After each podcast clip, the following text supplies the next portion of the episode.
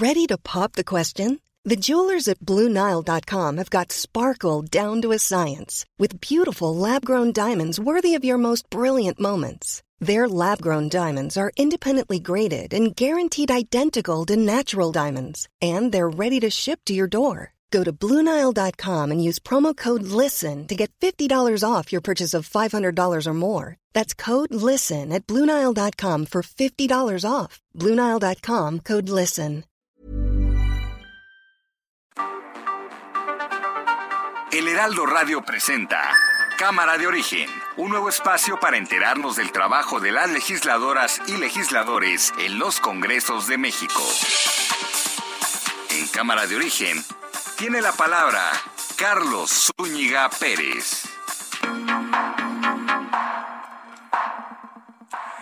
Tal? Buenas tardes. Gracias por acompañarnos a esta nueva edición de Cámara de Origen. Les habla Carlos Zúñiga Pérez. Bienvenidas, bienvenidos todos.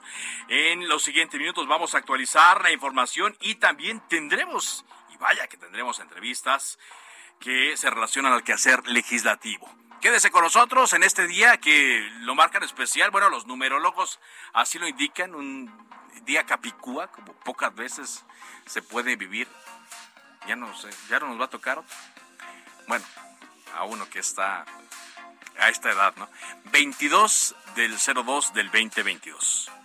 Entonces, eh, mucho éxito en este 22 de febrero del año 2022. Arrancamos, como lo hacemos siempre, escuchando cómo va la información a esta hora del día. Rocío Banquels, diputada federal de Movimiento Ciudadano. Que mi decisión la he pensado muchísimo y mi decisión es incorporarme al grupo parlamentario de, Movimiento Ciudadano. Bob Pérez, vicepresidente de Baker Hughes en México y Sudamérica. Revisamos los contratos que han salido los medios que hemos tenido con Pemex y les puedo decir que no encontramos ningún conflicto de interés, nada irregular uh, y totalmente de acuerdo con las leyes mexicanas y las prácticas internas. Xochitl Galvez, senadora del PAN. No se vale que el alto ejecutivo de Baker Hughes se convierta pues en el Virgilio Andrade de la 4T. Miren, eso de salir y exculpar eh, el propio directivo de Baker Hughes y decir que no hubo conflicto de interés es una cosa que no está dentro de sus facultades. Es como antes, que se decía que un partido era distinto a otro. No, son iguales. Unos corruptos hipócritas y los otros corruptos cínicos. Es lo mismo en el periodismo. Por eso cuando dicen que son distintos Carmen que Loret, yo digo, ¿quién sabe? Políticamente hablando. Lorenzo Córdoba, consejero presidente del INE. Que tenemos ya hoy prácticamente el 80% de la integración de las mesas garantizada. Y eso es el resultado de dos cosas. Uno, el compromiso del personal del Instituto Nacional Electoral. Y dos, en gran medida esa aceptación es por el hecho de que el INE es quien los está convocando.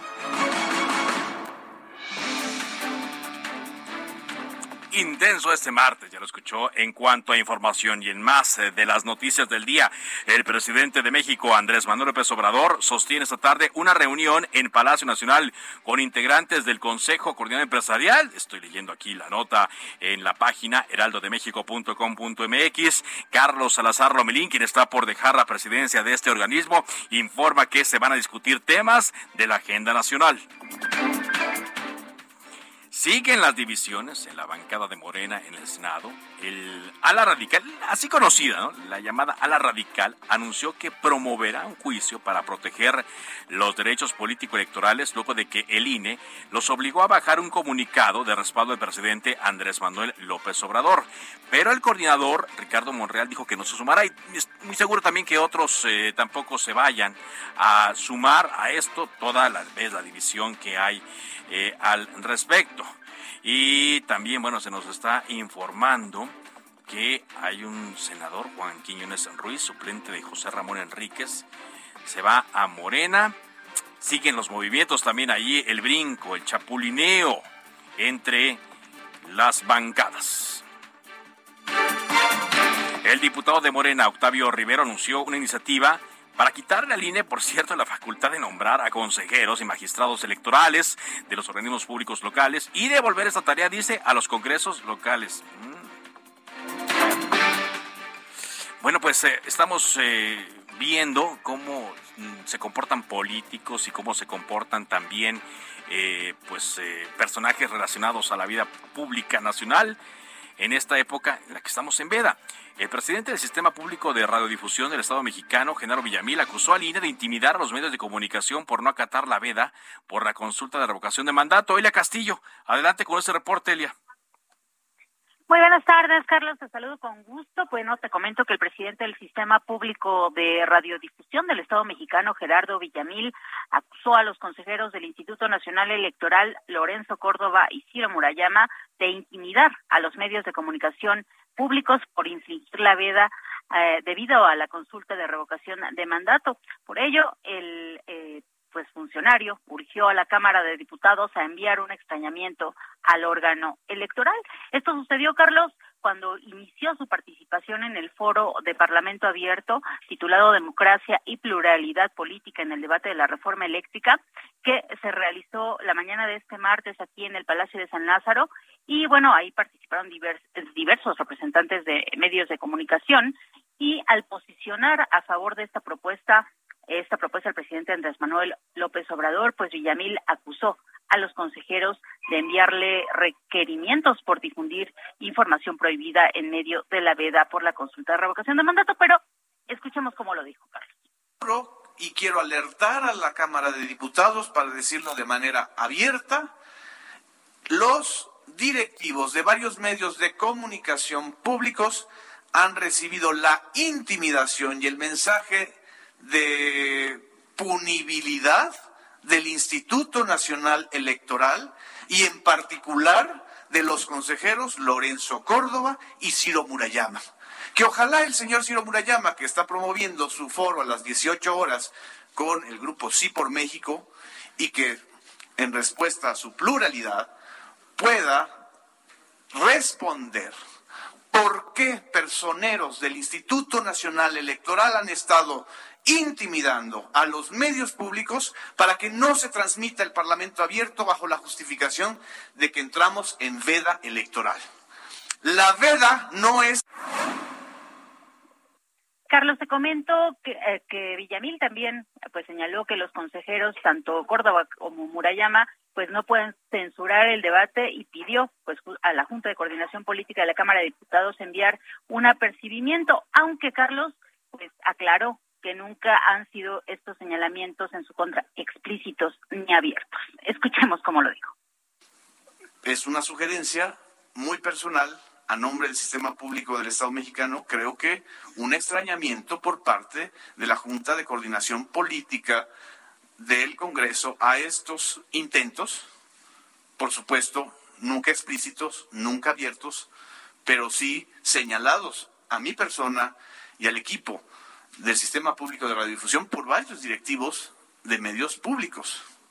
Un extrañamiento a las autoridades electorales y, un, y subrayarles que la difusión del Parlamento abierto en los medios de televisión, de radio y de Internet, tanto públicos como privados, no es ninguna violación a la veda electoral.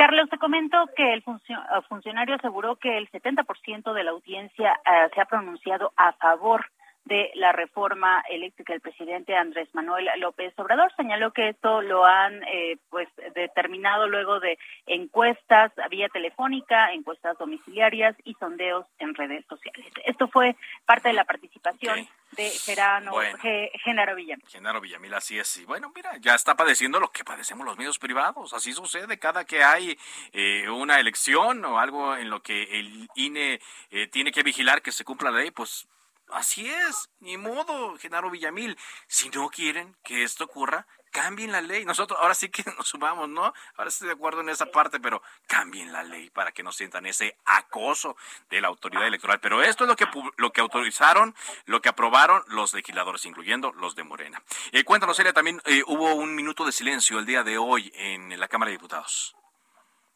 Así es, eh, te les comento que fue un minuto de silencio, así como un homenaje póstumo la diputada Celeste Sánchez Romero, quien eh, pertenecía al grupo parlamentario del PT y que lamentablemente el día de ayer fue encontrada sin vida en su domicilio del centro de Durán.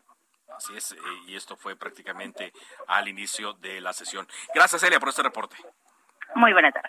Y agradezco mucho que esté con nosotros Ruth Medina, ella es la fiscal del estado de Durango, eh, sobre esta muerte de la diputada del PT, Celeste Sánchez Romero. ¿Cómo está, fiscal? Buenas tardes.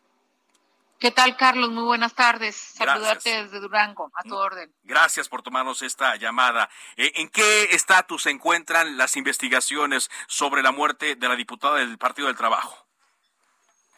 Bueno, pues ayer iniciamos recién tuvimos conocimiento del, de los hechos, el, el, gabinete se constituyó en el lugar, hicimos una inspección del lugar de hechos, tomamos las entrevistas a los familiares directos, en ese momento estaban tanto el padre como la madre ahí, la madre es quien localiza el cuerpo de su hija, y bueno, pues eh, en el transcurso del día de ayer eh, iniciamos todo el protocolo que se ocupa en los temas eh, de una muerte de una mujer. Nosotros por norma utilizamos el protocolo de feminicidio para ir confirmando, descartando cualquier línea que pudiera darnos eh, algún dato. Y bueno, en este caso en, en específico de la muerte muy lamentable de la de Celeste eh, fue no encontramos ningún dato que nos eh, nos demuestre que hubo violencia física en, su en su muerte. Eso es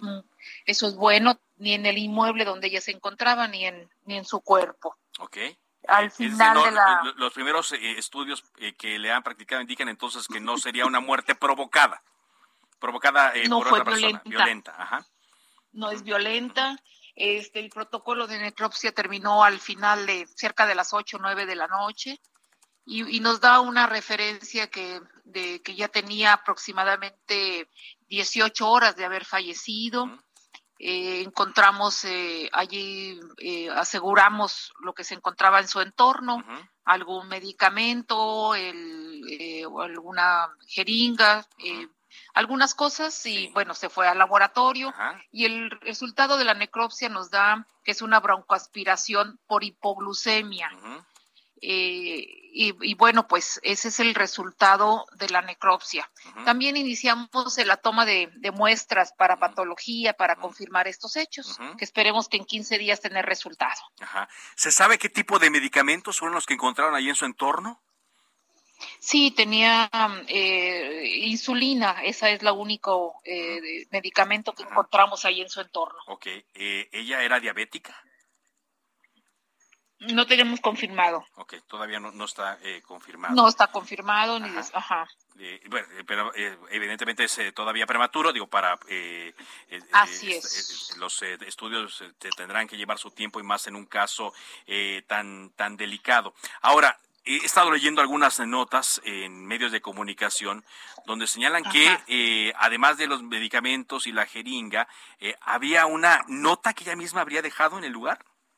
Sí, encontramos una hoja de, de libreta con algunas notas que ella misma nos deja. La nota, por supuesto, es parte de la investigación para confirmar o descartar cualquier hecho y hoy fue solicitada por su familia, la cual le fue, le fue entregada junto con algunas pertenencias.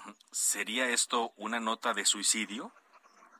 Eh, coincidente con un suicidio, pero digo, la, la, la fiscalía debe confirmar o descartar todo esto, ¿verdad? Sí, claro, no, lo entendemos. pero la primera línea de investigación es eso. La primera línea de investigación es eso. Es decir, eh, fiscal, Así a la es. hora de, de estar eh, indagando y de estar practicando eh, las primeras indagatorias y el protocolo que usted nos señala, no encuentran violencia, se tiene que, apl- que aplicar el protocolo de feminicidio, pero todos los, los indicios que han ustedes encontrado el día de hoy señalan que se trataría de un suicidio.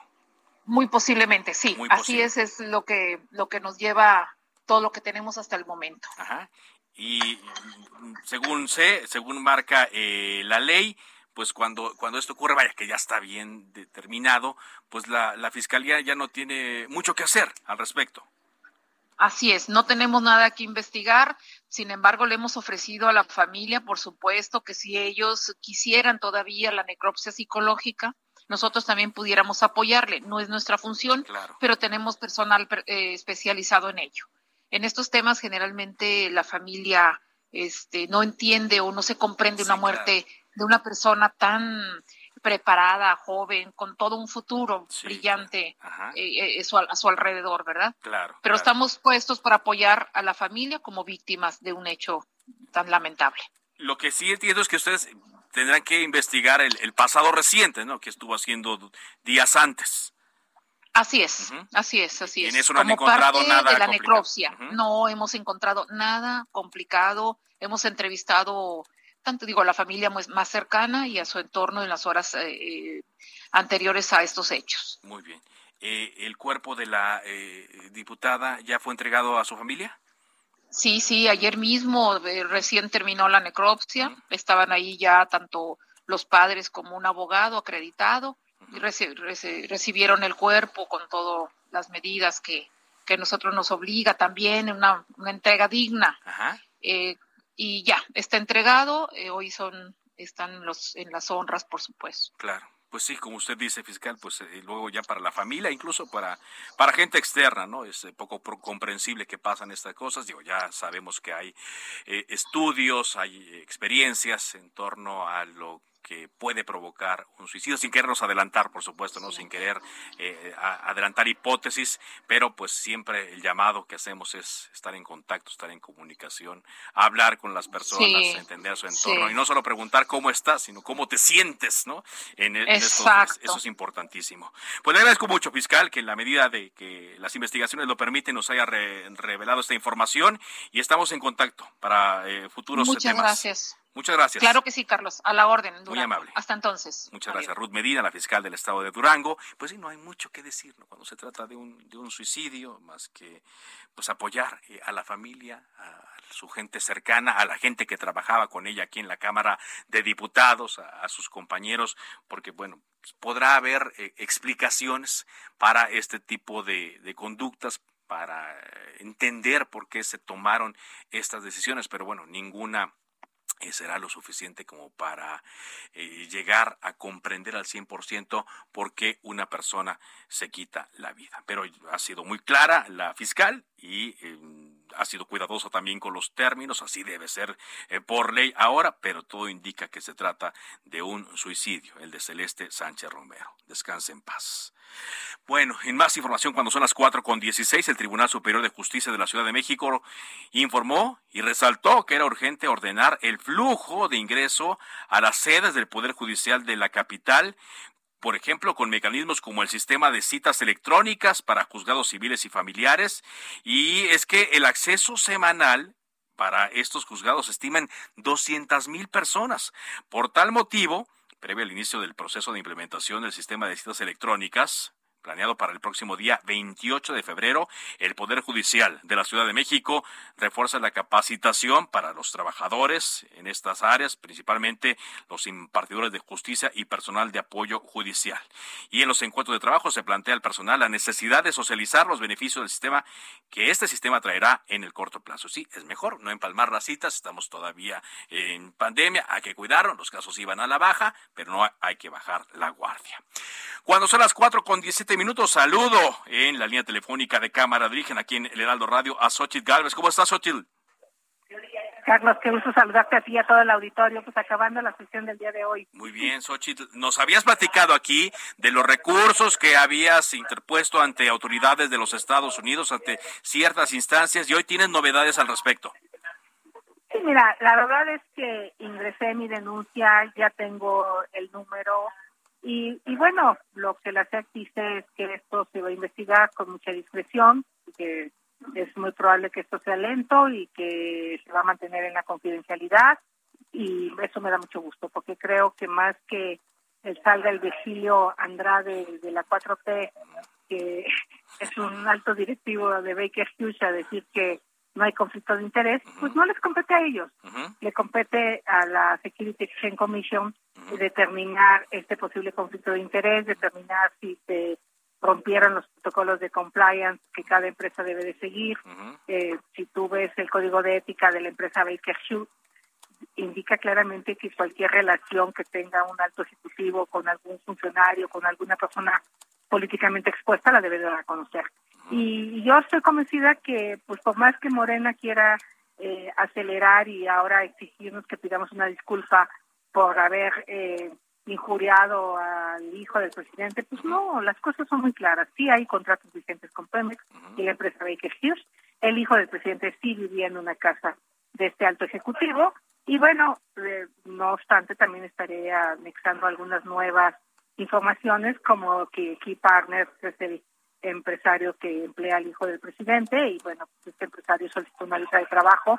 En fin, creo que hay muchas cosas que todavía se pueden ir investigando y conociendo realmente qué es lo que está pasando con este potencial conflicto de interés y por lo tanto una posibilidad de corrupción. Potencial conflicto de interés, como tú lo señalas, ¿no? Pero ya será la autoridad, porque digo, pueden ser eh, varios escenarios, ¿no? Pero digamos, este, podría salir la SEC diciendo en el tiempo que corresponda, ¿no? Que quizá no hubo conflicto de interés, ¿no? Entonces van a decir, pues les dijimos que no había ninguno, etcétera, pero puede ser también todo lo contrario. Yo lo que creo es que no hay que adelantarnos, ¿no? Yo creo que hay instancias. Yo de entrada, como empresaria y conocedora de estos protocolos, sí me parece que va a haber una sanción para la empresa Baker Hughes por haber roto sus protocolos de compliance. Alguien falló. El ejecutivo eh, pues no puede rentar una casa nomás porque sí. Y a mí lo que me llama la atención es que finalmente sí hubo un contrato firmado con la nuera de presidente con Carolina Adams y él.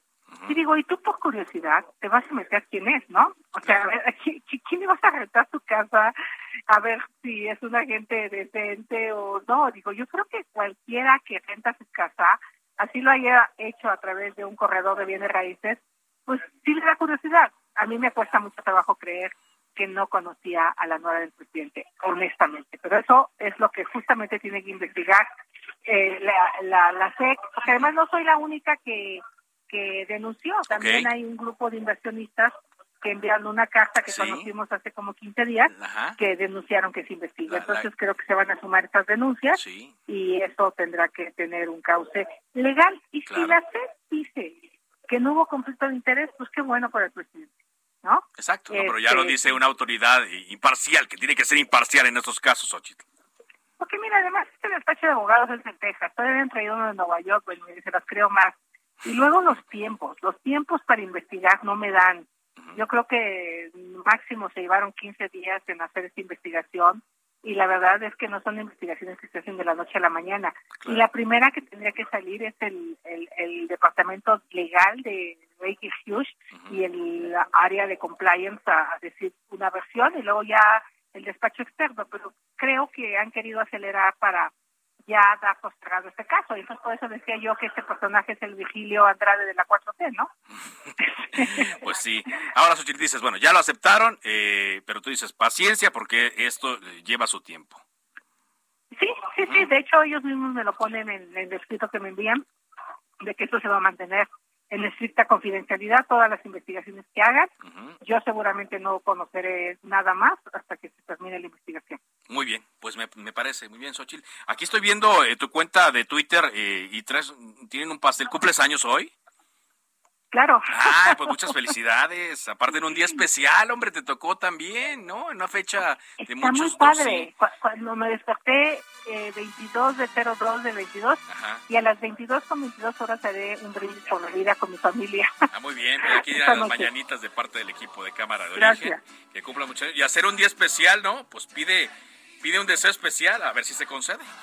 Un gran deseo, seguramente va a haber un gran deseo. Muy bien, pásala muy bien y que tengas mucha salud, Xochitl. Gracias, un abrazo a todos. Hasta luego, seguimos platicando sobre este recurso. Gracias, Xochitl Galvez, la eh, senadora que nos informa que su recurso fue aceptado por la eh, Security and Exchange Commission de los Estados Unidos. Hoy el mundo sigue atento a lo que ocurre en Rusia lo que ocurre en Ucrania. Eh, hace cosa de cuatro horas, sí, el canciller Marcelo Ebrard ofreció una conferencia de prensa en donde informó que México no va a evacuar la embajada en Kiev, va a mantener su embajada en Kiev, Ucrania, y salvo que estuviera en grave peligro, no piensa tomar otra decisión. También informó que por instrucciones del presidente López Obrador van a estar atentos a lo que ocurra em, con los mexicanos y si algún otro mexicano y su familia desean ser evacuados de Kiev, van a continuar con el eh, proceso proceso, con la metodología, así como ocurrió en la semana pasada cuando 32 ciudadanos mexicanos allá en Ucrania decidieron eh, tomar un autobús que les puso la embajada y se fueron al sudoeste de ese país. Por lo pronto, pues eh, se siguen las acciones y al Parlamento le autorizó a Vladimir Putin el uso de militar fuera de su territorio. Esto quiere decir que podrá movilizar eh, parte de su ejército a las dos repúblicas de las cuales ayer reconoció eh, su independencia, mientras que Estados Unidos pues ya anunció que van a aplicar sanciones. Vamos a una pausa y regresamos con más temas y entrevistas en Cámara de Origen a través de El Heraldo Radio.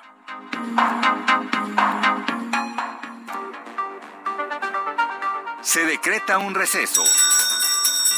Vamos a un corte, pero volvemos a Cámara de Origen con Carlos Zúñiga. Ready to pop the question? The jewelers at BlueNile.com have got sparkle down to a science with beautiful lab-grown diamonds worthy of your most brilliant moments. Their lab-grown diamonds are independently graded and guaranteed identical to natural diamonds, and they're ready to ship to your door. Go to Bluenile.com and use promo code LISTEN to get $50 off your purchase of $500 or more. That's code LISTEN at Bluenile.com for $50 off. Bluenile.com code LISTEN.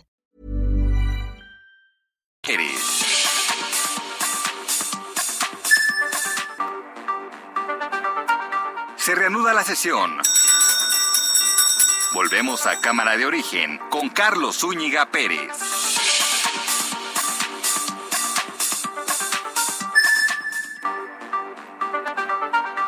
Contacte a Carlos Zúñiga Pérez en Twitter, Facebook e Instagram como arroba carloszup.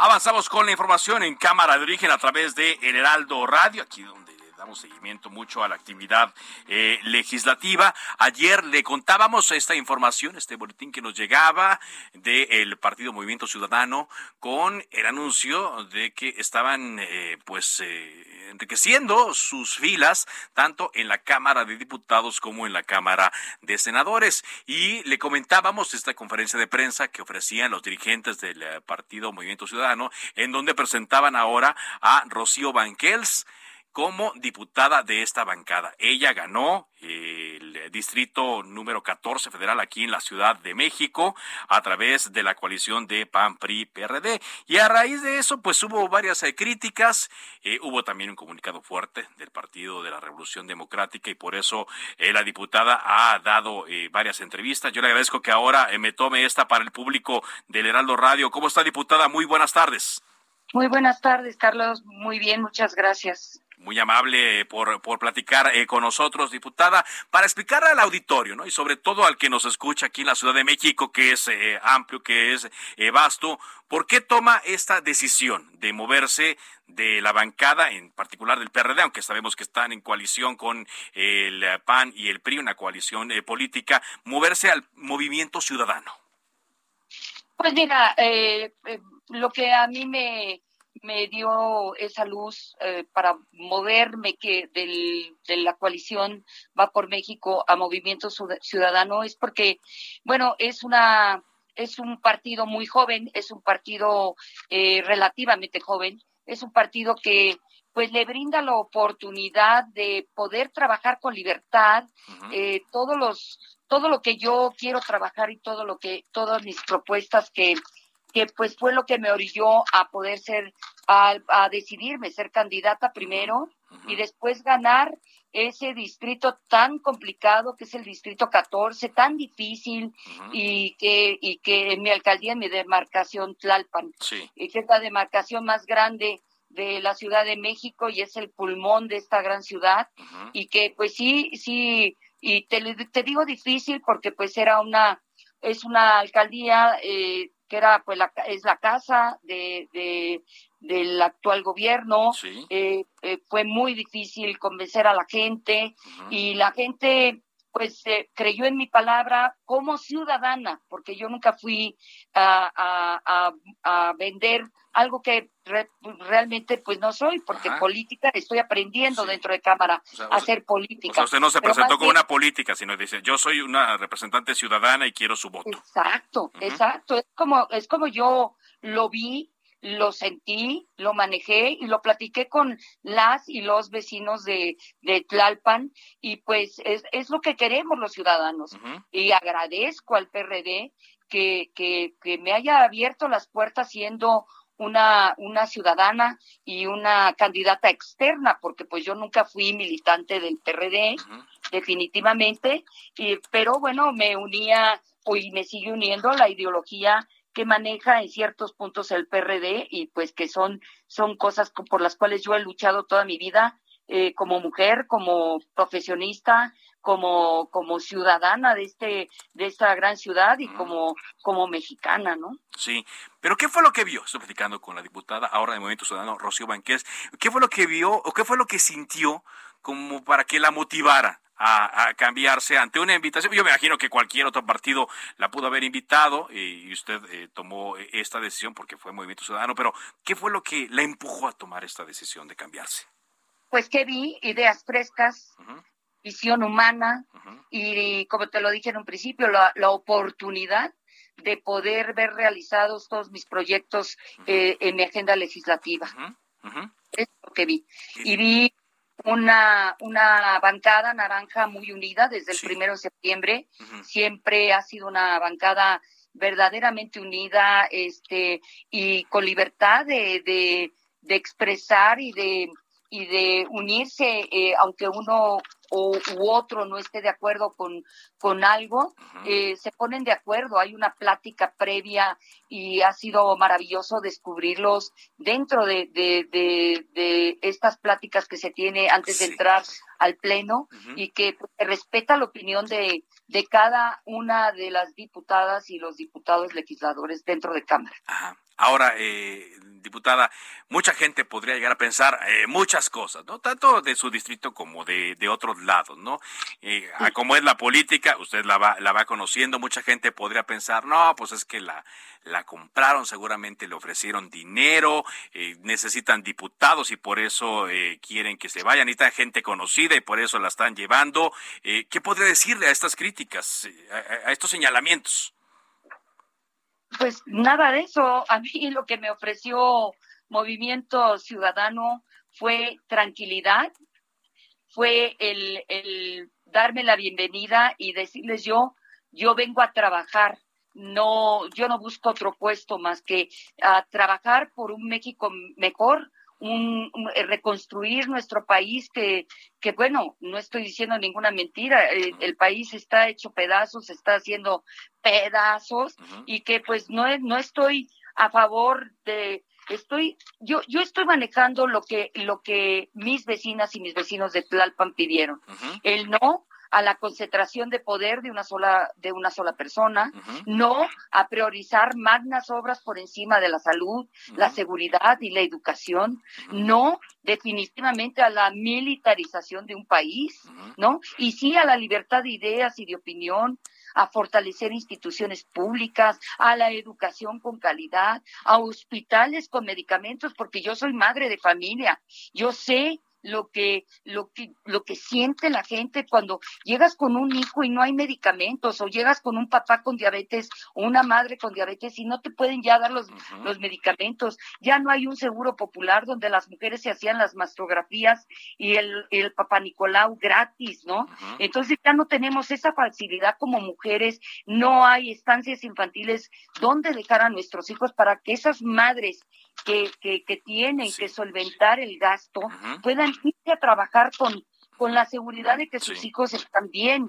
O sea, el presupuesto lo han quitado a, a todas esas, esas cosas que, que como mujeres teníamos y como y como madres de familia con, con un hijo enfermo pues este evidentemente la salud no tiene precio no sí a la construcción de una sociedad justa igualitaria incluyente con los mismos derechos para todas las personas y paz duradera o sea la inseguridad del país y de la Ciudad de México y de todas las todos los estados de nuestro gran país, pues si algo no existe es paz. Entonces, es lo que yo vengo a trabajar y, y, lo que Movimiento Ciudadano me está dando la oportunidad para poder subir a esa tribuna y poder ser la voz ciudadana y fue lo que me pidió mis vecinas y mis, vecinos en mi demarcación.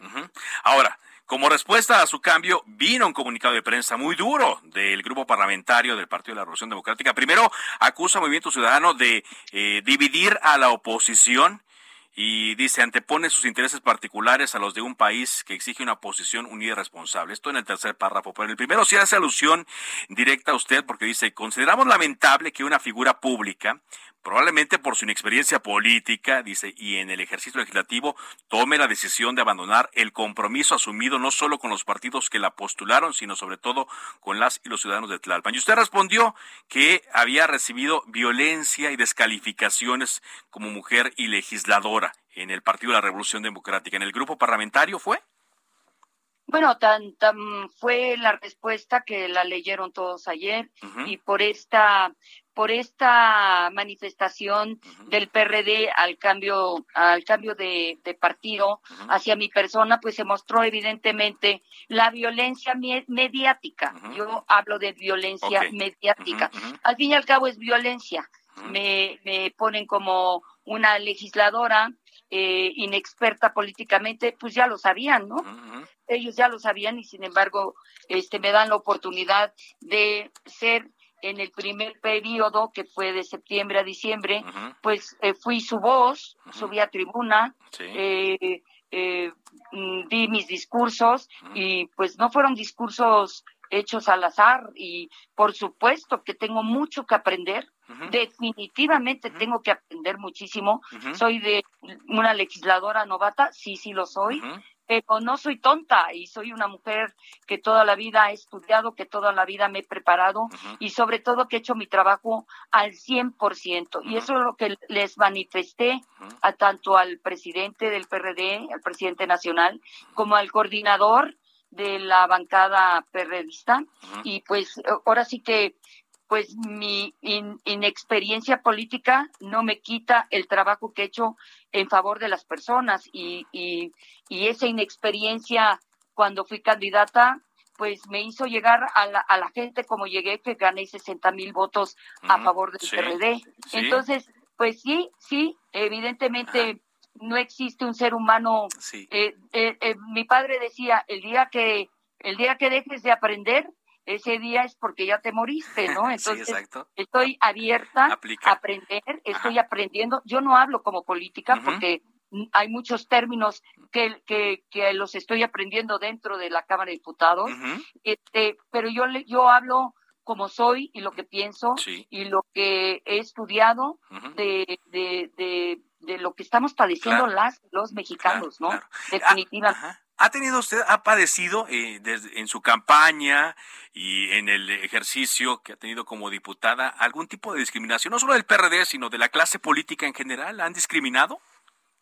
No, definitivamente no. A mí no, me han discriminado ni y yo lucho y una de mis de mi lo más de los de los puntos más importantes de mi agenda legislativa es mi lucha por la no discriminación porque estoy en, en, la comisión y espero mantenerla la comisión de diversidad eh, estamos peleando porque se, se le ponga diversidad sexual porque pues la palabra diversidad pues todos eh, todos podemos encajar en un punto de diversidad no entonces estoy estoy estoy trabajando eh, porque es un compromiso que yo tengo de toda mi vida, la no discriminación a, a, la comunidad LGBTIQ. pero por, no ser política no la han discriminado, así como hayan eh, dado minusvalía a sus opiniones, a lo que usted piensa, en torno al trabajo pues legislativo, claro. Ahorita que, que que pues empezaron los ataques en, en redes, que por eso que pues sí, sí eh, que se ha tenido violencia, sí, violencia mediática, porque pues bueno, traidora, eh, malagradecida, eh, pues todas esas palabras que prefiero eh, pues ya no mencionar porque ya no puedo empoderar a, a las personas que han manifestado eso del mismo partido, ¿no? Y, y, y pues la verdad, eh, mi trabajo, lo que yo he hecho en estos escasos mm, meses, eh, todavía faltan dos años, pues lo que yo he hecho ha hablado por mí, por mí, por mí ¿no? Cuando llego a tribuna, lo que yo he preparado, por lo que estoy peleando y lo que he logrado. Por, por ejemplo, solicité el matrimonio igual, civil igualitario en ocho estados, ya se ha abierto, ya tres o cuatro estados ya en sus congresos ya legislaron este punto de acuerdo. O sea, he logrado muchas cosas que me han hecho sentir muy orgullosa y que, y que fue un logro mm, para mí misma, para la bancada en la que estaba y creo que entré por una puerta y salí por esa misma puerta porque yo avisé y dije, no estoy a gusto, no se hizo nada, eh, y decidí esta, esta línea porque fue la línea que me brindó a mí la oportunidad de seguir adelante cual 100% en mi trabajo. Pues le agradezco mucho que eh, nos haya tomado esta llamada y eh, vamos a seguir platicando, si le parece, conforme vengan los proyectos y conforme vengan las discusiones a través de estos micrófonos que para eso están. Muchas gracias. Muchísimas gracias. Pues, te quiero reiterar eh, pues que mi compromiso con los tlalpenses sigue, porque ese compromiso no tiene color ni partido. Gracias, diputada. Muchas gracias a ti. Un abrazo. Rocío Banqués, ahora diputada del partido Movimiento Ciudadano. Hablando de diputados eh, también, eh, pues hemos estado viendo cómo se han juntado varias cosas en cuanto al ambiente político. Primero, ahí viene ya la consulta de revocación de mandato. Y también se está hablando mucho del tema de la reforma eléctrica, porque se planea que se discuta en este periodo ordinario de la Cámara de Diputados. Todavía no hay condiciones, pareciera que allá van. Pero el Instituto Nacional Electoral ha emitido medidas eh, cautelares particularmente señalando actores políticos del Partido Morena que han estado promoviendo eh, la consulta de revocación de mandato cuando esto no debe ser así. Y también han estado pues hablando de programas sociales y de temas eh, que no deben ser tratados ahora por la veda electoral. Es una veda que los propios partidos políticos aprobaron. Y esto ha generado molestia no ya escuchábamos hace rato que eh, que dicen que el INE ha estado invadiendo mucho y ha estado incluso eh, pues queriendo amedrentar a los medios públicos, etcétera, para conocer por qué eh, están actuando así los eh, integrantes del INE, qué es lo que marca la ley. Agradezco mucho que esté con nosotros la consejera Adriana Favela, presidenta de la Comisión de Quejas del INE. ¿Cómo está, consejera? Buenas tardes. Hola, buenas tardes. Estoy aquí muy bien y muy contenta de poder platicar con ustedes del auditorio. Platíquenos, eh, diputada, eh, perdón, consejera, este, estos señalamientos que han hecho a diputados, a senadores, a funcionarios, eh, ¿cuál es el origen eh, de, ellos y qué es lo que está eh, cuidando u observando el Instituto Nacional Electoral en esta que se supone es una época de veda por el tema de la revocación de mandato? Bueno, mira, primero, lo que nosotros estamos haciendo desde el INE es simplemente hacer que se respete la Constitución y la propia ley. La Constitución nos dice que a partir de que se emita la convocatoria para la revocación de mandato, que se emitió el 4 de febrero de este año, entonces se debe de suspender la difusión en los medios, medios de comunicación de toda propaganda gubernamental de cualquier orden de gobierno, ¿sí? Entonces eso quiere decir que toda la propaganda que tiene que ver con la presidencia de la República, los titulares de las gubernaturas, incluyendo la jefatura de gobierno de la Ciudad de México, diputados, senadores, este, presidencias municipales, alcaldías, toda esa, esa, esa propaganda que se está que se pueda difundir se tiene que suspender desde el 4 de febrero hasta que se lleve la jornada de revocación de mandato que es el 10 de abril de, este mismo de este mismo año. Entonces eso está previsto en el artículo 35 de la Constitución Federal y cuando hay una queja, lo que hace el INE es analizar el caso concreto y determinar si procede o no una medida, medida cautelar. Esas medidas cautelares pueden ser para precisamente eh, suspender la difusión de un contenido que pueda considerarse como propaganda gubernamental. Ajá. Propaganda gubernamental. Ahora, la ley señala que, por ejemplo, eh, los legisladores, bueno, los, los funcionarios públicos no, no pueden, vaya, ni los partidos pueden hacer propaganda de la consulta de revocación de mandato, ¿no? Además. Eso lo señala directamente. Ahora, por ejemplo, eh, un acto como el que ocurrió eh, la semana pasada, en donde en la Cámara de Diputados se hizo una, llaman ellos, asamblea informativa en torno a la reforma eléctrica. y para explicarle bien a nuestro eh, auditorio, ¿por qué estaría eh, violando las disposiciones en torno a la veda electoral? A ver, nosotros en el INE no nos hemos pronunciado sobre eso. ¿eh? Ok. Ajá. Nosotros lo que nos pronunciamos fue, por ejemplo, de un comunicado que sacaron las, las gobernadoras y gobernadores de la 4T, que Ujú. se Así se denomina. autodenominan. Ajá. Ajá, y también del Senado de la República, de los De los senadores. de la 4T. Ajá. Eh, en relación con eso, nosotros sí nos pronunciamos y, y llegamos a la conclusión de que su contenido podría tener este una cuestión de propaganda electoral, Ok. digo, gubernamental, perdón. Ujú. ¿Por qué? Porque hablaban del presidente de la República, decían sus cualidades personales y Sí. hablaban, hacían como un recuento de todos los logros de gobierno. Claro. Y luego ya después decían, bueno, apoyamos al presidente en todo, pues está bien que lo apoyen, pero no tenían que hablar de los logros de gobierno ni, las, ni de las cualidades de la persona, porque eso es lo que se considera como propaganda gubernamental. ¿sí? Entonces, eso es lo que nosotros nos hemos estado este, pronunciando sobre este caso. Sobre esto que tú dices de, de este foro informativo, sí tenemos una queja. Una todavía queja no- todavía no resuelve. eh, no hemos analizado. ajá. Ajá. Y eso, bueno, pues no puedo adelantar cuál sería el sentido porque tendremos que estudiar el, el caso concreto.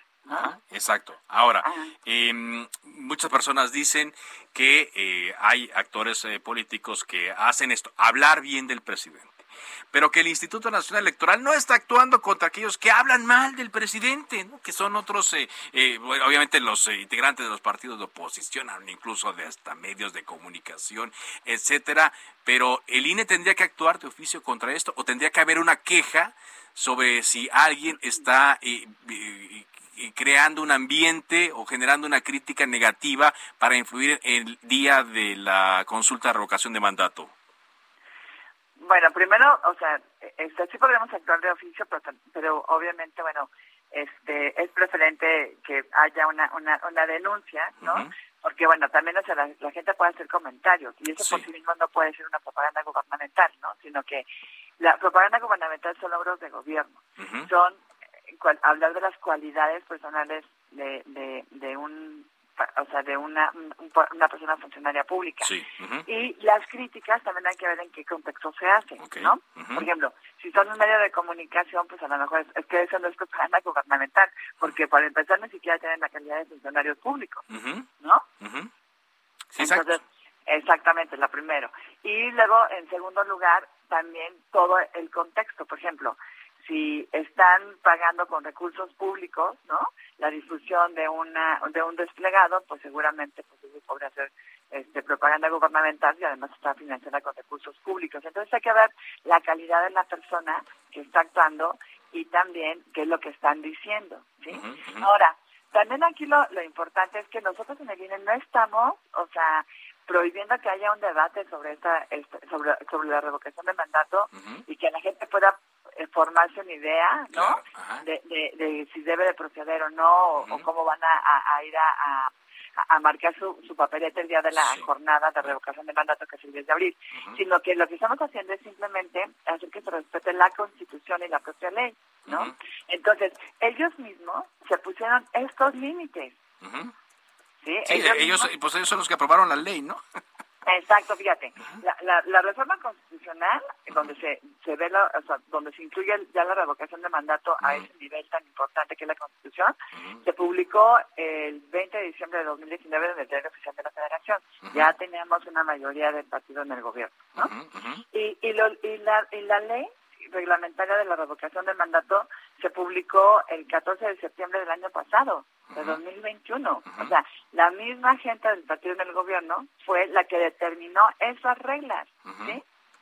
Que ahora son las que luego no parece Las que que- no, exacto, las que no quieren cumplir, ¿no? Es que es lo que ¿no? decimos, bueno, si quieren que, eh, que no que no estar así siendo fiscalizados, pues que las que, que las cambien. Ahora, eh, eh, consejera, en este caso, hoy el presidente Andrés Manuel López Obrador hace otra vez alusión a la consulta de revocación de mandato y aparte de hacer alusión, a pesar de los señalamientos que en el INE le han hecho, desde el INE le han hecho, dice, el instituto hace la eh, consulta a regañadientes. Es un reproche que les hace a ustedes. Pues mira, primero, en relación con el presidente de la República también ya hemos emitido varias medidas cautelares donde se le ha pedido que no toque este tema porque igual en sus propios legisladores fueron los que pusieron esa limitante, no nosotros. Nosotros como INE nada más estamos para aplicar la ley a un caso concreto, no hacemos la ley, ¿sí? Entonces, bueno, sí ha habido varias este, medidas cautelares en ese sentido, ¿no? Y, sobre todo porque en esta ocasión la revocación de mandato tiene que ver con el propio presidente de la República. Entonces tú, como presidente de la República, no tendrías que estar hablando de este tema porque tú eres el objeto de esa revocación de mandato. Exacto. No es otro funcionario público, no, eres pues es tú, el presidente, ¿no? exacto. Eh, ajá. Entonces lo que digas, pues ya, o sea, a favor, ¿no? O sea, Sí, incide, incide de alguna manera, ¿no? incide, Ujú, ajá, eh, es la- y además es la máxima tribuna. Entonces, por esa circunstancia. Entonces, nosotros ya tenemos medidas cautelares, medidas cautelares que, que quiero que sepa también el auditorio, que han sido confirmadas por el Tribunal Electoral. Lo que hace el INE no es absoluto. Hay una autoridad revisora que es el Tribunal Electoral y ellos nos han confirmado sus medidas cautelares, ¿no? Exacto, exacto. Entonces, no estamos actuando fuera de la ley, sino que estamos aplicando lo que dice la Constitución y la Muy propia bien, ley.